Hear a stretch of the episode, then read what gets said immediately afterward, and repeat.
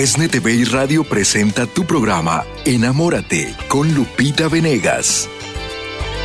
Escritora, psicóloga con maestría en terapia familiar y diplomada en ciencias de la fe. Un espacio para abordar los aspectos de la vida cotidiana desde la perspectiva profesional y espiritual. A continuación,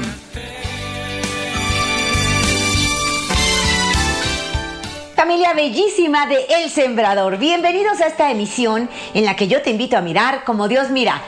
Enamórate, la vida es linda, pero hay que mirarla lindamente, como nos pide Papa Francisco. Y mirar lindamente es mirar con la mirada divina, una mirada llena de esperanza, llena de confianza en que lo mejor está por venir. El tema del día, límites saludables para conductas dañinas límites saludables para conductas dañinas. Y es que tenemos que entender que esta invitación de Cristo a cargar la cruz no tiene que ver con solapar el maltrato. Dios no quiere el maltrato ni la injusticia. Debemos tener sed de justicia y luchar por ella. Así es que si en tu casa se está viviendo violencia o maltrato de cualquier tipo, es muy importante que pongas un alto total los obispos en los Estados Unidos han escrito una carta, la han publicado, diciendo no se puede permitir el maltrato, no se puede interpretar que esa es una cruz que deba cargarse. Sí vamos a decir en qué consiste cargar la cruz. Tengo un libro, un libro que yo te recomiendo, se llama Sin Límites en tu vida sin límites en tu vida. Entonces, en realidad, en la última parte hablaré de los no límites, de no tener límites, de aspirar a la santidad, de ser la mejor versión de nosotros mismos. Y eso está padrísimo. Pero hay una sección a la que le llamo poniendo límites. Hay que poner límites saludables a las conductas dañinas o a las conductas destructivas. Si no ponemos límites, no vamos a mejorar nunca y no estamos cumpliendo la voluntad de Dios. Esta sección me la prologó un obispo, el obispo González, Francisco González, haciendo una aclaración muy bonita. Cargar la cruz no significa soportar maltrato, injusticia o quedarse debajo de ella como víctima. Cargar la cruz es caminar de un lugar donde te encuentras y Dios no quiere que estés, hacia un lugar donde Dios sí quiere que estés. Entonces, cargar la cruz implica salir de la injusticia a la justicia, salir del maltrato al amor, y entonces voy a empezar leyendo lo que yo escribí en este libro, que es un caso de vida que me hizo trabajar en esto de poner límites a conducta dañinas. ¿Por qué? Porque me di cuenta que funciona. Poner límites a lo que nos hace daño funciona. Y hoy vamos a aprender cómo. Hay una frase de Platón que me ha encantado y dice, el amor es la alegría de los buenos, es la reflexión de los sabios y el asombro de los incrédulos. Es que el amor lo resuelve todo. El amor es la terapia necesaria en toda problemática emocional. Y por amor debemos aprender a poner límites. Además hacerlo con amor, como lo vamos a aprender hoy. Empiezo con esta historia que yo viví en primera persona. Me encontraba a las afueras de las instalaciones de Paipit. Era un centro de ayuda para personas que sufren SIDA con Sorberta, una hermana formidable aquí en nuestro querido Jalisco. Iba a entrar cuando se me adelantó una señora visiblemente afectada por su situación.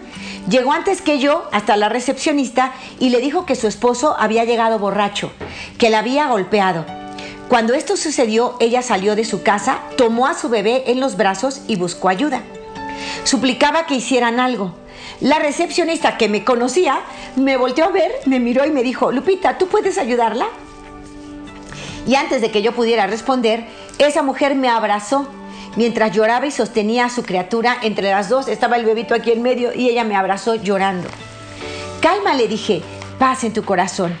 La abracé con fuerza para que percibiera mi disposición de servirla y no dejarla sola. En unos minutos disminuyó su doloroso llanto, empezó a tranquilizarse y pregunté, ¿qué pasó? Es que vino borracho, Vino borracho otra vez y cuando bebe no se controla. ¿Te lastimó? Le pregunté. ¿Estás bien? Me sacó el aire y me asusté, me dijo ella. Entonces me mostró marcas de un golpe que recibió en el vientre. Cuando sentí fuerzas, dice ella, agarré al niño porque está muy chiquito y no lo fuera a matar. Agarré al niño porque está muy chiquito y no lo fuera a matar. Entonces le respondí, hiciste bien en protegerlo. Sí, pero se va a enojar y luego me va a salir peor. No sé qué hacer. ¿Tú crees, tú qué crees que es lo correcto? Le pregunté. Y ella contestó enseguida, sin ni siquiera yo haberlo insinuado, me contestó enseguida, denunciarlo no, denunciarlo no. Él no tiene a nadie, él está enfermo. Respondió alterada, o sea, ella no quería que lo denunciáramos a las autoridades. Y le pregunté, ¿y entonces hasta cuándo vas a seguir arriesgando la vida de tu bebé? ¿Hasta cuándo vas a seguir arriesgando tu propia salud y tu propia vida? Y ella dijo, no sé, pero es que es que yo no lo quiero dejar. No lo quiero dejar, es mi marido. Entonces le respondí, no tienes que dejarlo si lo amas. Pero precisamente porque lo amas, debes buscar la mejor manera de ayudarlo. Él debe dejar de ser violento. Él debe controlar su manera de beber. ¿Sabes que te pueden ayudar a ti y a él para superar los dos esta dificultad? Y ella respondió, ¿sí se puede? Yo no creo, no sé. Es que está bien difícil, decía ella. Le pregunté, ¿me dejas ayudarte? Y ella en un momento, no sé, de, docilidad me dijo, sí, sí quiero, yo necesito ayuda, pero no lo voy a dejar, yo no lo voy a dejar. Nada más lo único que quiero es que no me golpee. Entonces, ella tenía claro que no quería el maltrato y tenía claro que le amaba a él, pero no sabía cómo actuar de manera correcta. Y dice, y cuento en el libro, aquella noche la acompañé a su casa. Al llegar, yo percibí que su esposo tenía el rostro empapado en lágrimas. El hombre que acaba de llegar borracho, violento, que la lastimó, que la golpeó, que estuvo a punto de lastimar al bebé, había llorado. Cuando yo llegué me di cuenta que él había llorado. Y todavía estaba los efectos, bajo los efectos del alcohol. Pero ya no se veía él agresivo. Y yo hablé con él y le dije, yo quiero ayudarlos. Ustedes tienen algunos problemas y yo quiero ayudarlos. Le pedí que no le hiciera daño a su mujer y a su hijo y que yo volvería la tarde siguiente, que esperaba que me recibieran. No sé cómo, pero una esperanza quedó sembrada en su corazón de él y de su mujer. Y tal como lo ofrecí, a la tarde siguiente yo estaba ahí. Ellos me esperaban. Así comenzaron una serie de charlas de formación que junto a otros factores como su disponibilidad sincera, consiguieron la superación del alcoholismo en él y la superación de la ignorancia en ella. Había un problema de alcoholismo en él, un problema de mucha ignorancia en ella. Con formación. ¿Qué es formación? Es poner ideas correctas sobre la esencia de tu vida, sobre tu misión auténtica en tu mente y cuando tienes ideas correctas en tu mente, bajan a tu corazón, manejas sabiamente tus sentimientos y actúas en consecuencia. Y pongo un principio aquí, nadie aspira a lo que no conoce. Ella quería un, un hogar en donde no hubiera violencia, no quería dejarlo, pero no sabía cómo actuar. Nadie aspira a lo que no conoce. Ella no aspiraba a un hogar en el que los dos entendieran, hubiera diálogo. No, lo que quería era mínimo que no hubiera golpes. Nadie aspira a lo que no conoce. Esta familia, como tantas, estaba encerrada en un círculo de maltrato que había aprendido por imitación. Vivimos el maltrato en las casas porque creemos que así es la vida, que eso es lo normal. El ambiente actual no aporta riqueza humana, solo se preocupa de la riqueza material. Este es el mundo actual. Somos muy materialistas. Las familias reciben valores o antivalores más bien a través de las telenovelas, de los programas de entretenimiento absurdo, vulgar, superficial, de los que están invadidos los canales abiertos de televisión. Se confunde la pobreza con la ignorancia, que no es lo mismo. No hay aspiración de progreso en general. Se busca un poco de mejora material, eso sí, Las cifras sobre maltrato intrafamiliar en nuestro país y en el mundo son alarmantes. Se dice que de cada 100 mujeres, 47 refieren estar sometidas a algún tipo de violencia, casi la mitad. Esto no puede seguir, ¿eh? no puede seguir. En una encuesta en México se afirma lo siguiente. La encuesta captó cuatro formas de violencia. Violencia emocional, que también llamamos violencia psicológica, que comprende actos que atentan contra la psique de la mujer, como menosprecio, intimidación, humillación.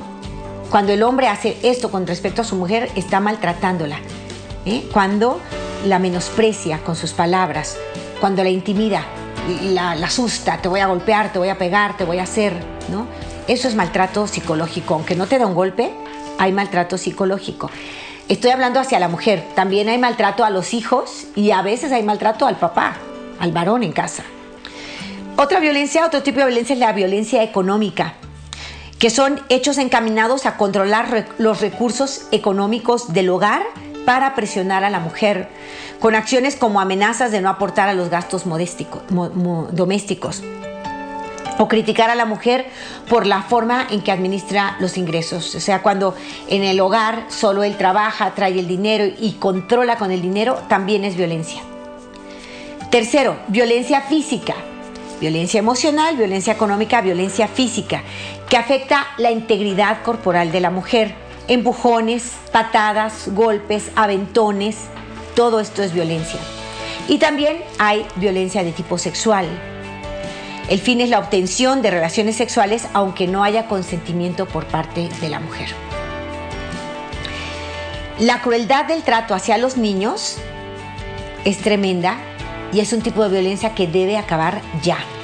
No podemos maltratar a nuestros hijos, ya. La Organización Mundial de la Salud estima que 40 millones de niños y niñas menores de 15 años son víctimas de maltrato, de abandono. Requieren atención sanitaria, atención social. Hay mucha injusticia. Algo debe estar mal en estos adultos que lastiman a quienes deberían proteger hasta entregando su propia vida.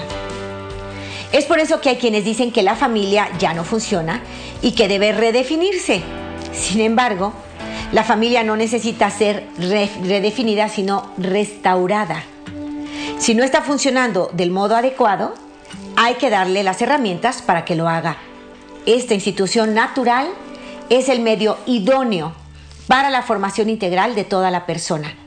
Un niño necesita y tiene derecho a un papá y una mamá que le amen, que lo cuiden, que lo eduquen, que lo lleven a alcanzar la madurez y que se pueda convertir en un ciudadano responsable, capaz de aportar otra familia sana a la sociedad. Ahí está un ideal. Entonces, vamos a, ver cómo, si yo tengo una formación, si yo empiezo a entender que tengo dignidad, que valgo, que tengo una misión y empiezo a trabajar en esa dirección, yo ya no voy a tolerar el maltrato. Yo ya no voy a permitir la injusticia yo tengo que poner límites sanos a conductas dañinas. ¿Qué son conductas dañinas? Las que acabo de mencionar. Cuando te hablan para humillarte, cuando te eh, tratan de, hacer cambio de, conductas, ¿no? Intercambio. Yo, si tú no haces esto, yo te golpeo, yo no te doy dinero. Eh, este tipo de manejo es un manejo totalmente inadecuado si buscas en todo momento venganza, si tu vida familiar es oh, tú me la debes, tú me la pagas, me la haces, me la pagas y ahora el otro dice lo mismo para ti y es una guerra constante, eso está mal. Y eso tiene que sanar. ¿Cómo se sana? Hay que buscar ayudas. Normalmente ahí donde hay malas relaciones interpersonales, hay pasados de heridas emocionales que deben ser restauradas. Ese hombre que maltrata, que humilla, que siempre dice cosas negativas, tiene una herida emocional. Y lo que está haciendo es protegerse de tener una nueva herida o de que abran la herida que ya tiene. ¿Y cómo se protege? Diciendo, y aquí yo soy el valiente y aquí nadie me hace nada, ¿no? Manejo mucho la imagen del dragón y la paloma. Ustedes la conocen ya muy bien, pero vale la pena recordarla, de, de aquella paloma que es lastimada por unos niños, que la meten en una jaula, la maltratan, llora amargamente y el hada madrina de las palomas le dice, yo no puedo oírte llorar así. Por favor, dime qué hago por ti. La paloma enojada en ese momento, muy herida y lastimada, dice, conviérteme en un animal que nadie pueda hacerle daño, en un animal grande, poderoso, que nadie le pueda hacer daño. Y el hada madrina se le pasa un poco la mano y lo convierte a esa paloma, la convierte en un dragón gigante. Cuando este dragón crece, abre sus alas, rompe la jaula, quema al niño que le hizo daño, subió a la montaña y se quedó feliz diciendo, aquí nunca nadie más me va a hacer daño y veían todos al dragón grande arriba de la montaña y le tenían miedo. Y ahí estaba muy seguro de que nadie más le iba a hacer daño, pero también estaba muy solo. ¿Por qué? Porque le tenían miedo. Su modo de actuar era siempre de ataque. Y entonces le tenían miedo y nadie se acercaba. Y entonces estaba pues muy envalentonado, pero muy solo y finalmente muy triste estaba disfrazando esa tristeza con el coraje, con la prepotencia, con aquí a mí no me hace nada nadie. Pero dentro de ese dragón malvado y fuerte hay una paloma herida. Dentro de ese hombre difícil que está en casa hay un niño que fue lastimado. Y no es señalándolo, descartándolo que lo vamos a ayudar. Tampoco es haciendo víctimas y, ni modo teniéndole miedo sin acercarnos. No es la forma en que le vamos a ayudar. La única forma en que le vamos a ayudar es hacerle ver ese niño herido en su interior y decirle, ese niño puede ser sanado y tú no tienes que ser un ogro para proteger a tu niño interior. Quítate el disfraz del ogro y llora. Habla de lo que sientes. ¿Qué te hicieron? ¿Qué te duele? Habla de eso. Y una vez que hables, la, psicología se da cuenta que es alivio total, es un alivio emocional.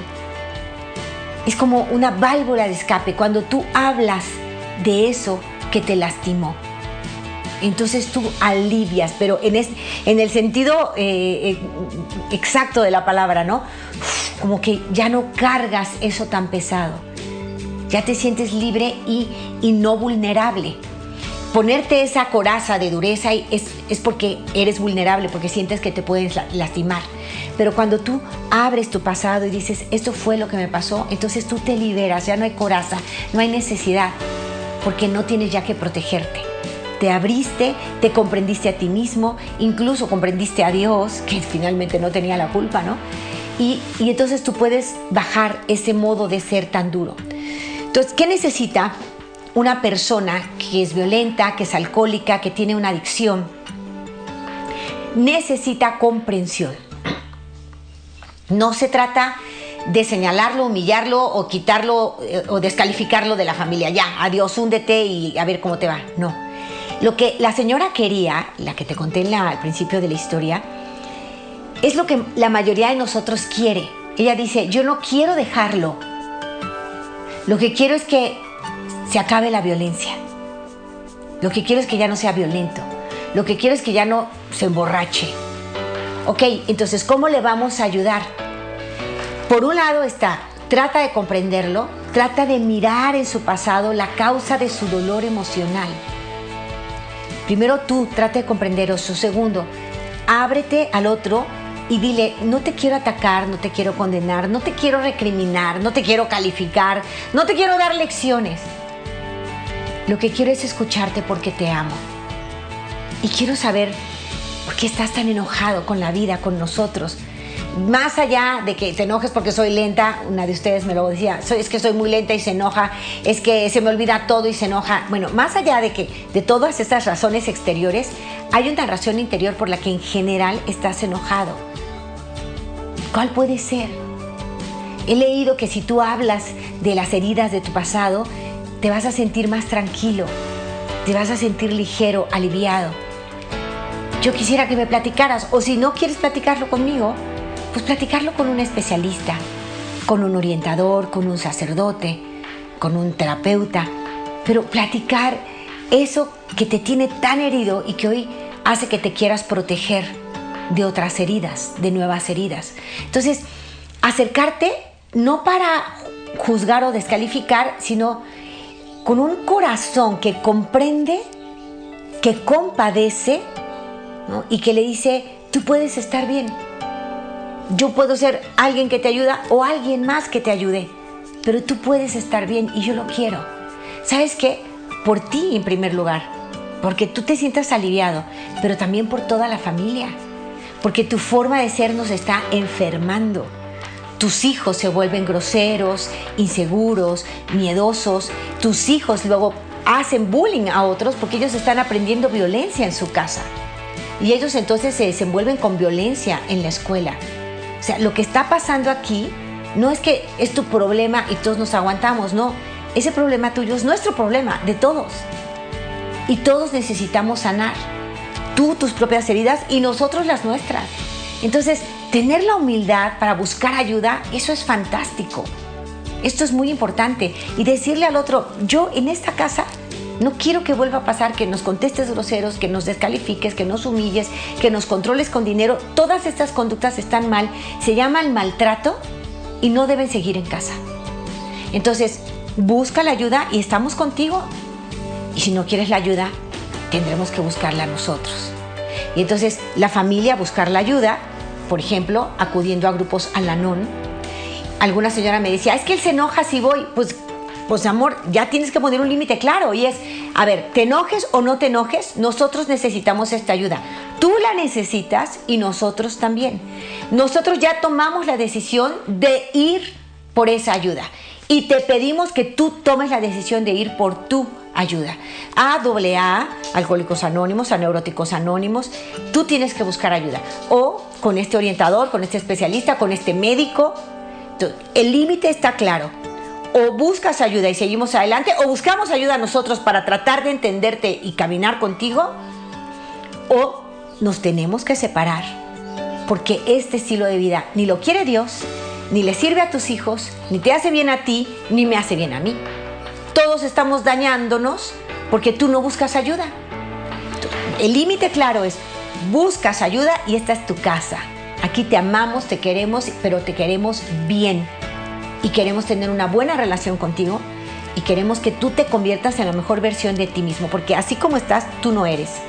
Estás enojado, estás emberrinchado, estás alcoholizado todo el tiempo, tú no eres así. Tú tienes unos problemas emocionales que no has sabido manejar de otra manera y entendemos que estés tratando de aliviar tu dolor a través de tus adicciones, a través de tu violencia, a través de tu mal carácter. Pero esas son puertas falsas. Así es que firme, hay un límite aquí. ¿Buscas ayuda o, o tenemos que separarnos? O nos permites a nosotros buscar ayuda para tratar de sobrellevar nuestra relación contigo o nos tenemos que separar. Es decir, y esto es cargar la cruz. yo cargo la cruz como caminando hacia donde Dios quiere, no quedándome instalada en una posición de víctima donde no hago nada y lo único que permito es la multiplicación del mal. Él con su violencia engendra, educa a mis hijos para ser violentos, que van a ser violentos con otros o que van a vivir con una serie de miedos y de inseguridades que no le van a reportar nada bueno en la vida. Acá es mi esposo adicto, mis hijos acabarán siendo adictos. Claro que tengo que poner un límite. Y el límite lo pongo con mi autoconocimiento, sabiendo quién soy yo, cuál es mi dignidad, para qué me hizo Dios, con el conocimiento de que lo que está padeciendo toda esta familia es un vacío emocional que puede llenarse y sanarse. Entonces yo empiezo a prepararme y ya preparada pongo límites claros. Acuérdense OEA, que siempre se los voy a recomendar oración, estudio, acción. Mucha oración, mucho buscar las ayudas del cielo. Dios mío, de verdad, te necesito. Y aquí está mi oración puntual, piadosa, por el bien de mi familia. Pero además de mi oración está mi estudio, Señor, que me dice que el maltrato no se debe permitir. Y está mi acción. Pongo límites claros porque amo, porque quiero lo mejor.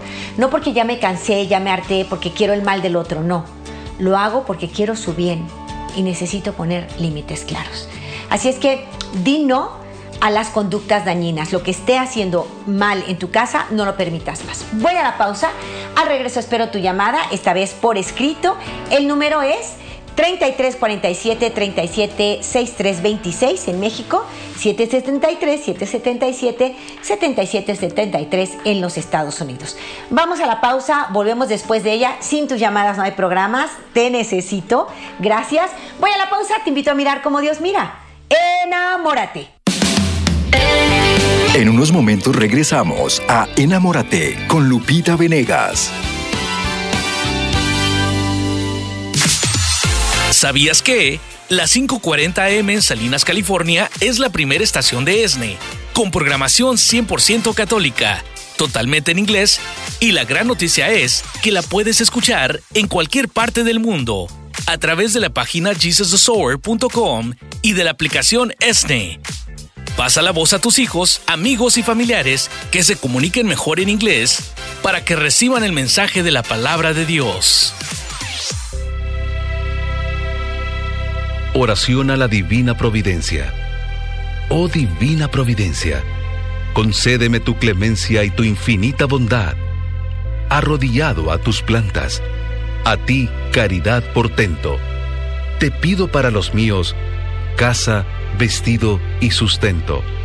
Concédeles salud y llévalos por el buen camino, y que sea siempre la virtud la que los guíe en su destino. Tú eres toda mi esperanza Tú eres el consuelo mío. En ti creo, en ti espero y en ti confío. Que tu divina providencia se extienda en cada momento, para que nunca nos falte casa, vestido y sustento, ni los santos sacramentos en el último momento. Amén.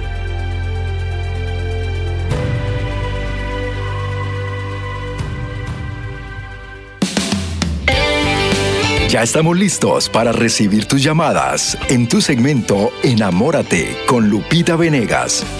Llamando al 773-777-7773. 773 777 7773 es nuestro teléfono aquí en los estudios. Ya regresamos con Lupita Venegas en este programa de Enamórate. Hay que ver cómo Dios mira, como Lupita siempre nos recuerda. Familia, me hace sentir tan humillada. ¿Cómo le digo que me molesta lo que hace sin que se enoje?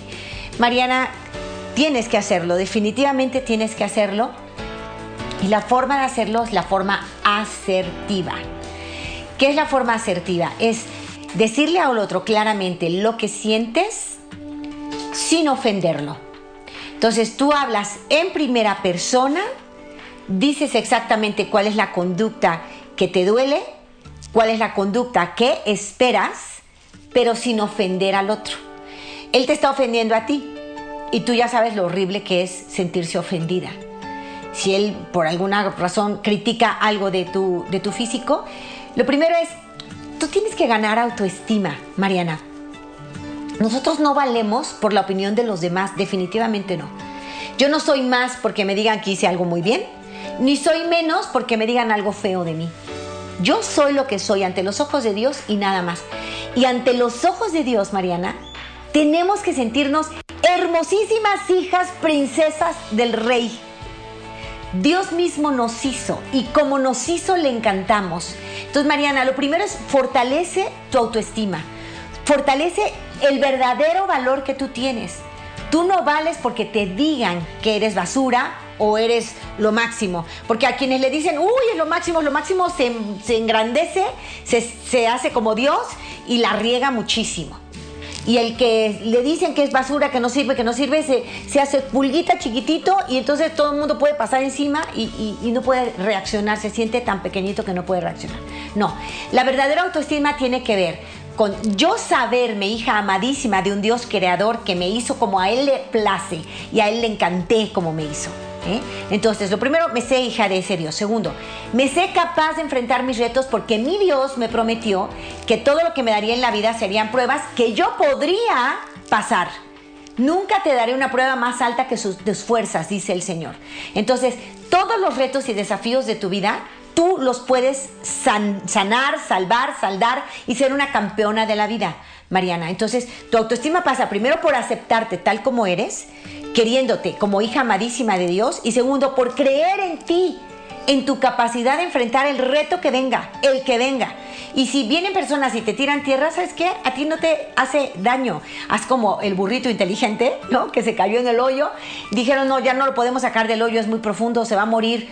Pues vamos enterrándolo vivo. Y la gente llevaba palas de tierra para enterrar al burro vivo. Hazme favor. ¿Y sabes qué hizo el burro? Nada de burro, bien listo se sacudía la tierra y subía sobre la tierra, se sacudía y subía y con las patas apelmazaba la tierra, sacúdete y sube, sacúdete y sube hasta que tuvo la altura suficiente, aquel agujero, para que pudiera salir por su propio pie o por su propia pata, ¿no? El, el burrito listo salió. Entonces, te tiran tierra, ¿sabes qué? Sacúdete y sube te tiran tierra, sacúdete y sube. Si tu esposo te dice, uy, sí, este, porque porque eres, no sé, lo que te quiera criticar de tu cuerpo. Él te critica y no, hombre, pues ya quisiera ella ser como fulanita o tal. ¿Sabes qué? Primero sacúdete y sube. A ver, la opinión que te está dando seguramente no es tanto porque te desprecia a ti, sino tal vez por quedar bien con nosotros. Tú dices que lo hace enfrente de la familia, por quedar bien, por sentirse así muy, muy, este, no sé, que anda con, las más cueros del planeta, qué sé yo. Pero esa conducta, desde luego, es una conducta prepotente y destructiva. Él cree que se ve bien, muchos se autoengañan porque se ven fatal. ¿eh? Los demás lo critican, dicen, ¿qué, ¿qué, gana con humillar a su esposa? ¿Qué gana con despreciarla? Los demás se sienten incómodos. Él es el sol, solito se engaña de que es muy campeón porque te humilla, solito se engaña. Ningún hombre que le tire tierra a una mujer es un caballero, sino un cobarde.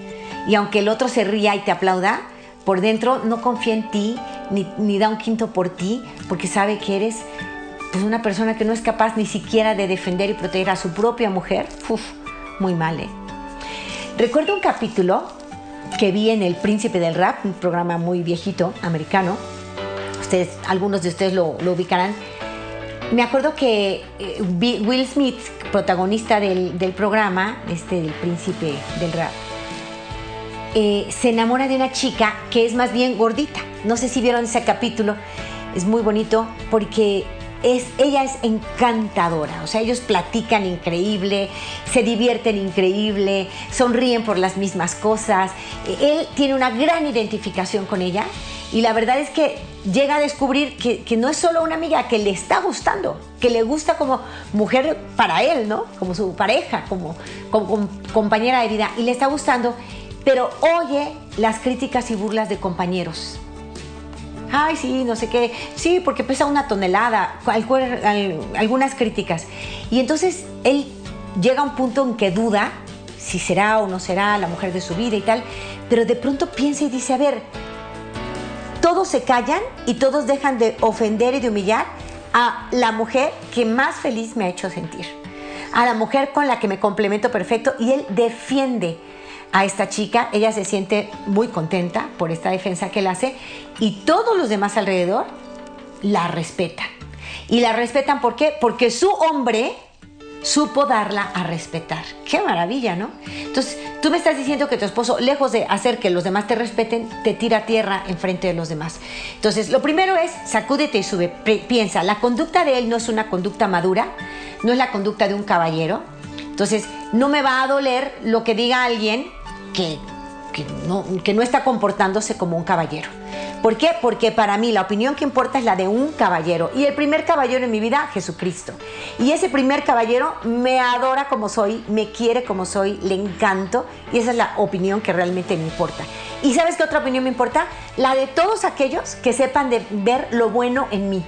Porque yo soy un ser humano normal, con cualidades y defectos, y tengo muchas cualidades. Y todos aquellos que sepan ver lo bueno en mí, me importa su opinión. Y todos aquellos que me quieran humillar, rebajar, tirarme tierra, ¿sabes qué? Más bien yo voy a pensar, les falta calidad humana, no tienen eh, capacidad eh, empática, pobrecitos. Tienen sus propias heridas, tienen sus propias inseguridades y pretenden, hundiendo a otro, sentirse mejor. Pobrecitos. Fíjate cómo en tu mente tú hiciste un cambio y tú ya no te pones como la pulguita que todos pueden aplastar, sino como la campeona, la princesa, la hija del rey, que está dándose cuenta quién tiene una calidad humana y quién no. ¿Quién tiene esa calidad humana capaz de ver lo bueno en ti y quién no tiene esa calidad humana que quiere hundirte para levantarse? Más bien sale de ti un sentimiento como de, de compasión por el que te está haciendo daño. Así que compadécete de un hombre que no sabe darte tu lugar y que no se sabe comportar como un caballero. Compadécete también al modo cristiano, sin descalificarlo, ¿no? Sin decir, tú eres un patán, tú eres un... No, sin descalificarlo. Por eso vamos al modo asertivo. Ahorita te voy a dar una forma de decírselo. Pero lo primero es tu actitud. De nada sirve que yo te diga, dile esta frase si tú te sigues sintiendo poca cosa o se sigue sintiendo humillada por él. No, lo primero es fortalece tu autoestima, date cuenta quién eres y valórate. Y tú emprende, tú en lo personal, tu camino de crecimiento personal. Yo soy una mujer increíble, con cualidades y, defectos. Estas cualidades voy a dar para adelante, voy a echar para adelante, voy a ser mujer que crece, que cree en sí misma, que mejora en este y este aspecto. Y esos aspectos negativos, bueno, hay algunos que puedo cambiar. Me encanta la oración de la serenidad que está en todos los grupos AA. Me encantaría que, la hicieras. Dame, Señor. Eh, a ver, ¿tú, te la sabes, Rebe. Ahorita se me olvidó, pero la, oración de la sabiduría, pues, eh, búscala. Este, al final dice, para conocer la diferencia, la capacidad de aceptar las cosas que no puedo cambiar. Dame la capacidad de cambiar las cosas que sí puedo y dame la capacidad para reconocer la diferencia. No te la dije bien, ya si Rebe encuentra te la voy a decir bien, pero es una oración preciosa que apréndetela. Aquí está. Señor Dios, concédeme serenidad para aceptar las cosas que no puedo cambiar. Valor para cambiar aquellas que sí puedo. Y sabiduría para reconocer la diferencia. Amén. Es la oración de la serenidad. Señor, concédeme serenidad para aceptar las cosas que no puedo cambiar, para darme fortaleza o valor para cambiar las cosas que sí puedo y dame sabiduría para reconocer la diferencia. Preciosa oración. Entonces tú, ¿de qué se burlan de ti? Vale gorro. Tú, ¿qué dice Dios de ti? Es lo importante. Y luego te miras a ti misma, te, te valoras, te aceptas y aprendes a decir, hay cosas que puedo cambiar y mejorar, lo voy a hacer. Hay cosas que no puedo cambiar las voy a aceptar. La estatura, pues nadie le puede poner un centímetro más, eso ya te lo dio Dios. La estatura, el color de piel, soy morena y soy morena encantadora, soy morena de fuego, soy moraza. Y querer tu color de piel. He visto familias donde la que es más morenita se, siente menos. Nada que ver. Si tú eres blanquita, pues blanquita encantadora. Algunos les dicen, uy, este, estás pálida y, también las critican. No, no, como tú eres, eres fantástica, eres encantadora. Y hay cosas que no puedes cambiar, el tono de tu piel, tu estatura, hay cosas que no puedes cambiar, la forma de tus manos, de tus pies, los rasgos de tu rostro. Pues, esto es mío, me lo diste tú, Señor, lo acepto tal como es. Entonces acepto lo que no puedo cambiar y cambio lo que sí puedo. Entonces hay cosas que yo puedo hacer por ser mejor persona en el área física, emocional y espiritual. Y ahí me aplico. Entonces lo primero es tu actitud contigo misma, preciosa. Mariana, quiérete, valórate. Tú no vales menos porque un hombre sin calidad humana te dice que vales menos, no. Entonces, quiérete y ponlo a él, dale su lugar y su valor y lo que diga no te va a afectar. Más bien piensa cómo puedo ayudarle a cambiar. Entonces, ¿cómo le puedes decir que te molestas? Yo te hablaba del plan, del plan asertivo, significa digo lo que me molesta, pido el cambio que quiero sin ofender, sin tramafat, sin rollazos, en una frase cortita, tú le vas a decir, amor, ahorita que dijiste que estaba, no sé, muy gorda, que estaba muy flaca, que estaba eh, muy llena de granos, lo que tú quieras, lo que, me, lo que te haya... Ahorita que dijiste eso, ay, no sabes, mi corazón se hace chiquito y me siento tan mal, me siento tan dolida. Ay, ya bájale, es broma, no sé qué. Sí, sí, yo sé que para ti es broma y, y lo entiendo. Pero para mí es una humillación muy grande. Te quiero pedir con mi corazón, de verdad, con todo mi corazón, con el corazón en mi mano, te quiero pedir que no, no me ofendas, y menos por mi apariencia física o mi presencia física, ni enfrente de los demás, ni a mí solita, no me ofendas. Me duele mucho. Te lo pido, por favor. Punto.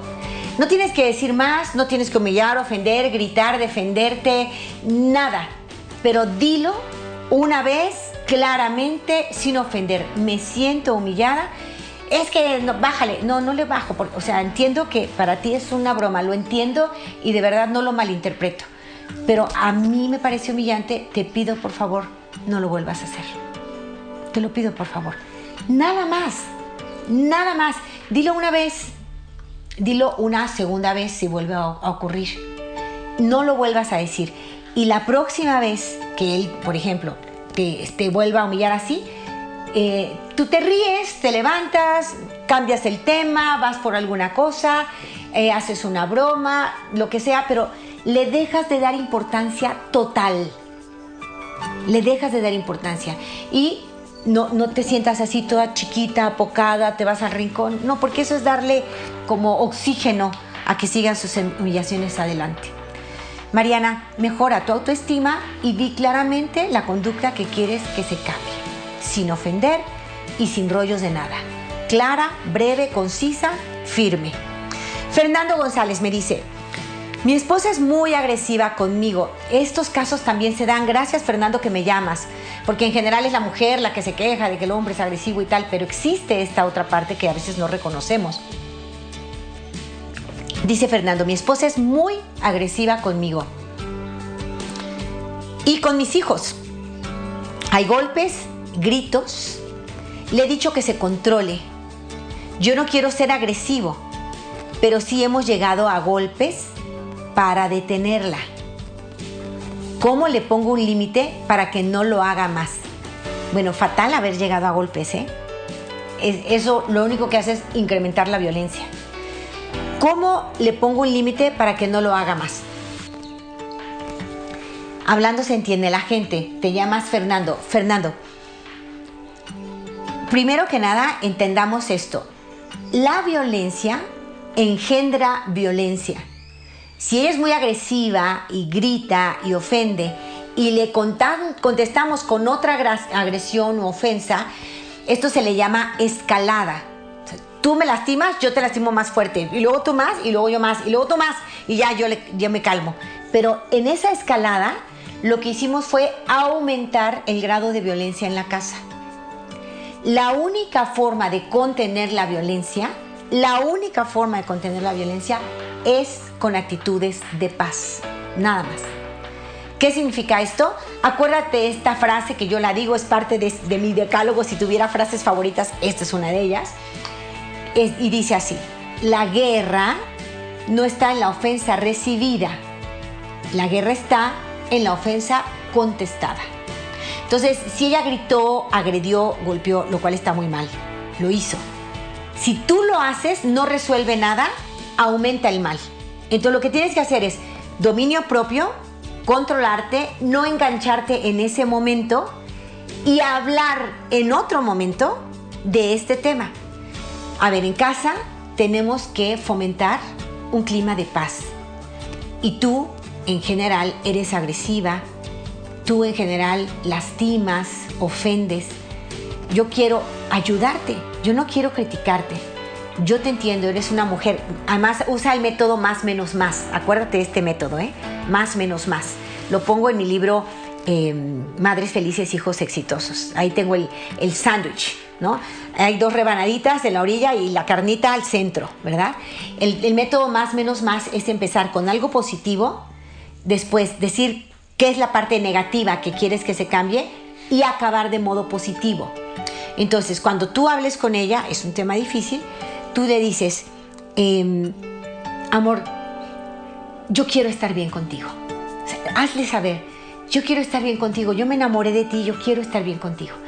Em, esta situación de tu carácter, creo que es una problemática que tú tienes, que tiene que ver con tus heridas, con cosas tuyas. Por un lado eres una campeona de la vida, eres una mujer que va adelante, que logras tus metas y eso yo te lo admiro mucho, pero por otro lado, tu carácter, tu, manera de decir las cosas nos lastima tanto a tus hijos como a mí. Y creo que es algo que puedes mejorar, porque tú has sabido lograr todas tus metas, porque tú lo que te propones lo alcanzas. Y si queremos estar bien hasta el final, que yo lo quiero, yo quiero de todo corazón seguir enamorado de ti hasta el final. Sigo enamorado de ti. A veces hasta te veo guapa cuando, te, cuando gritas. Sigo enamorada de ti, pero quiero llegar así hasta el final. Y creo que si no vamos por ayuda, tanto tú como nuestros hijos y yo, esto va a acabar mal. ¿Por qué no tratas de controlarte? Bueno, Fernando, el tema, el tiempo se me va, te tengo que desarrollar un tema completa. Gaby Tapia me dice cómo cambiar el machismo en mis hijos. Han visto que su papá me ha maltratado y no les doy buen ejemplo. Sí, cuando no hacemos nada, ellos creen que tienen derecho a maltratar. El tiempo se me va, vamos a seguir hablando de estos temas. Les abrazo fuertemente y yo me despido. Préstame, madre, tus ojos para con ellos mirar, porque si con ellos miro, nunca volveré a pecar. Préstame, madre, tus labios para con ellos rezar, porque si con ellos rezo, Jesús me podrá escuchar. Préstame, madre, tu lengua para poder comulgar, pues es tu lengua materna de amor y de santidad. Préstame, madre, tus brazos para poder trabajar, que así rendirá el trabajo una y mil veces más. Préstame, madre, tu manto para cubrir mi maldad, pues cubierta con tu manto, al cielo he de llegar. Préstame, madre, a tu hijo para poderlo yo amar, que si me das a Jesús, ¿qué más puedo yo desear? Y esa será mi dicha por toda la eternidad. Amén. Hasta pronto familia, nos despedimos. Yo te invito a mirar como Dios mira. Enamórate. Este fue su segmento Enamórate con Lupita Venegas, de lunes a viernes a las 8 de la mañana dentro de Buenos Días en el Camino. Esperamos que hayas disfrutado de este mensaje producido por El Sembrador. Si resides en Los Ángeles y a sus alrededores, recuerda que puedes ver la programación de ESNE las 24 horas al día a través de la señal abierta digital en Canal 56.2 y por la radio. También nos puedes escuchar y ver por medio de la aplicación ESNE en tu celular.